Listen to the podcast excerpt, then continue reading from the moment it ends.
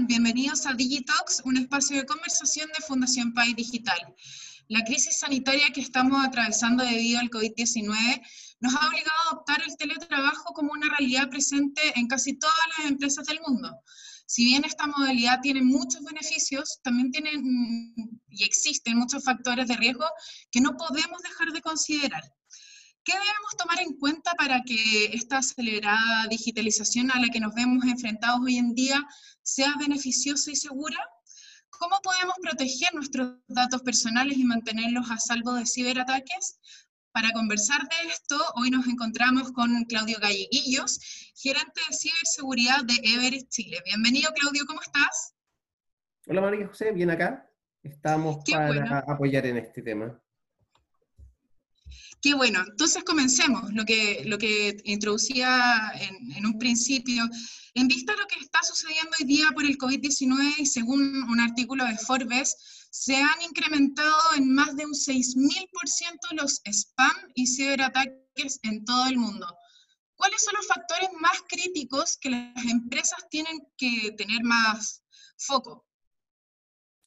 Mira, principalmente esto está enfocado desde el punto de, ciberseguridad y también desde el punto de vista del eslabón más débil, que es la persona. Ya muchos de estos temas se aprovechan de ese eslabón.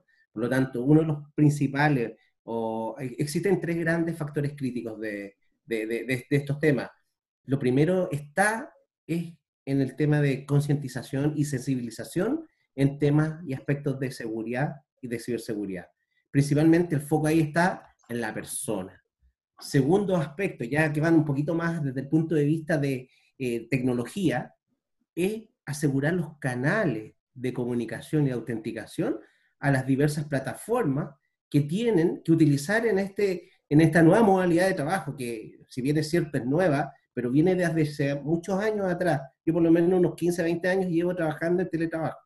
Por lo tanto, el segundo foco es autenticación, mecanismo, saber quién es y quién está al otro lado. Y el tercer gran, gran aspecto o, factor tiene que ver con el tema del punto de vista de los planes de recuperación y la continuidad de negocio que tienen que enfrentar las, las distintas empresas. ¿Por qué? Porque por alguna fisura de seguridad o alguna vulnerabilidad podría ser posible que eh, sufra un ataque cibernético alguna compañía y voten su, su sistema. Y como estamos en una era digital, tecnológica, avanzada, inmediatez, tiene que tener respuesta tecnológica a ello. Por lo tanto, los planes de continuidad de negocio y de recuperación de desastres tecnológicos son vitales. Eso a grandes rasgos. Y respecto a lo que nos comentabas, de cara a la protección de datos personales, en el caso ya de la persona, ¿qué acciones debe tomar una, una, compañía en pos de preparar el camino para garantizar el correcto uso de la información que se obtiene? Mira, aquí este es un temazo, ¿ya? Esto viene el hay, hay, una ley que es la 19.628 que, está, que tiene que ver con tema de datos personales, la cual está impulsada por la 21096, que se tenga que alinear los organismos este, internacionales, ya sea la Unión Europea, APEC y OCDE. ¿Y qué significa grandes rasgos? Las compañías deben tener la debida diligencia desde el punto de vista de resguardar la información y los datos personales. Para lo cual, primero, tienen que tener claras las compañías, las empresas, preparar y definir una estrategia de qué y cómo lo van a abordar, porque esto hay que abordarlo, un abordaje. Por otro lado, es un viaje que van a tener que realizar levantando información de los distintos procesos de negocio y tecnología, donde se tiene que tener, por, decirte una de las tantas cosas, tiene que tener eh, eh, el punto de vista de la protección y el levantamiento de información tiene que tener la autorización expresa, el consentimiento de el dato personal con quien están haciendo negocio, ya sea empresa o datos personales. Principalmente está enfocado en datos personales de la edición 9628. Una vez que tú tienes claridad con eso, tienes que identificar qué es lo que tienes que hacer tú desde el punto de vista de un ente regulatorio, una norma, por lo tanto te tienes que evaluar, te tienes que hacer acompañar en una evaluación desde el punto de vista de decir, tengo todo este universo, tengo toda esta información, ¿Tengo que tener un gobierno de datos? No lo tengo. Listo, me tengo que preparar para eso. Por lo tanto, en base a esas tres grandes acciones, tú llegas a definir un roadmap de acciones para poder abordar esto. Pero aquí una de las cosas principales y más importantes es el resguardo de la información, el consentimiento y el resguardo de los datos para saber en qué van a ser utilizados. ¿Ya? A grandes rasgos eso es. es. un poco más complejo que todo eso, pero de manera simple se aborda desde ese punto de vista. Eso es lo principal que debería ser una organización de aquí en pos, que esto ya por lo menos está en, en Senado, está en evaluación y todo lo demás. Claudio, y mm, con muchas empresas ya instauradas dentro del mundo del teletrabajo, se ha visto un gran desafío por parte de las distintas organizaciones para dotar de capacidades técnicas a sus empleados en pos de mantener eh, la operatividad de los negocios. Eh, esto en algunas ocasiones pudo haber favorecido algunos puntos ciegos para, para, para la ciberdelincuencia. En vista de esto, ¿cuáles son las recomendaciones para un teletrabajo seguro y efectivo de cara a las empresas? De nuevo partimos por el lado más débil, conciencia, persona. De hecho, nosotros acá en Every generamos un, ¿cómo se llama? Un e-learning, donde capacitamos a todo el personal, a todos los colaboradores en temas de teletrabajo. ¿Por qué motivo? Uno, primero, esto llegó para quedarse, ya paulatinamente eh, eh, en el tiempo. ¿Qué cosas tenemos que tener de resguardo? Primero, la conciencia y la sensibilización desde el punto de vista de los colaboradores, pero con una mirada de protección de su información y en efecto dominó a los datos que tiene la compañía. ¿Por qué? Porque en este minuto a muchas organizaciones los pilló sin el equipamiento tecnológico. Ya muchos colaboradores en su minuto, ya en distintas organizaciones, empezaron a trabajar con sus dispositivos personales. Por lo tanto, la cultura, ver cómo la organización puede asegurar estos canales de comunicación, establecer mecanismos tecnológicos, llámese VPN, autenticación, sensibilización, es vital. ¿Por qué? Porque de una u otra manera la organización tiene que invertir en seguridad, pero a través de estas personas y colaboradores. Por lo tanto, aquí es vital tres cosas. Uno, el área de recursos humanos o de people es vital en este proceso. Por otro lado, las áreas de marketing también son importantísimas. Y tú me puedes decir, ¿qué tiene que ver esto? Es el comunicado que se tiene que hacer llegar a los colaboradores al final del día para el uso de una u otra tecnología. Y por otro lado, hay un concepto, una estrategia de, gestión de cambio, que no es menor. Por lo tanto, en base a eso, se tienen que adecuar políticas de seguridad, restricciones de información, saber dónde tiene que alojar la información un colaborador cuando está con algún equipo tecnológico, eh, ya sea personal o sea corporativo. ¿ya? Cosas de ese estilo son los que van dando el tema y si te das cuenta, todo el tema de converge en la persona, en los recursos. ¿ya? En, los especialistas. ¿Ya? ¿Por qué motivo? Porque ahí es donde está el eslabón más débil que hay que ir apuntando. Tú nos, nos, comentabas sobre, en el fondo, lo que tiene que adoptar una empresa, pero ¿cuáles serían las recomendaciones a dar ahora para los usuarios? ¿Qué es lo que nunca tienen que hacer y cómo pueden mantenerse protegidos? Mira, dentro del que nunca tienen que hacer, hay muchas cosas. ¿ya? Lo primero es resguardar la información. ¿ya? Estar atento a todo lo que son el tema de ver el foco de su negocio, tienen que ver desde el punto de vista de los servicios que ellos son responsables de dar y por lo tanto, ¿qué cosas no tienen que hacer? Ejemplo, no tienen que hacer compartir las credenciales. Y el ejemplo más, más claro para eso es cuando uno de los colaboradores les dice, ejemplo, tú ¿Prestarías las llaves o saldrías de tu casa y dejar las llaves puestas en la puerta? Todos te van a decir no.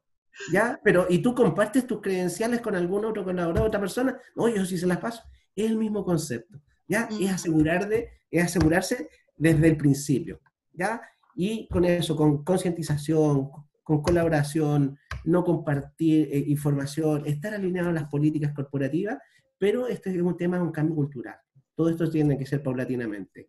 Preocuparse de que tú tienes un antivirus, que tienes un acceso seguro, que no compartes las credenciales, que tienes claramente identificado dónde tienes que alojar la información, no compartir, ver la clasificación de información, es un sinfín de cosas, pero a grandes rasgos parte desde el punto de vista que tú eres el responsable y tú tienes que ser parte inmersa en ti el concepto de seguridad de información tú tienes que preocuparte desde el punto de vista en el último eslabón, cómo custodiar eso. Y por eso las compañías invierten en temas de sensibilización, capacitación y tecnología, obviamente. Mira qué interesantes las recomendaciones que le entregaban que le entregabas a, toda la gente que probablemente nos está escuchando ahora o nos está viendo a través de nuestras distintas plataformas.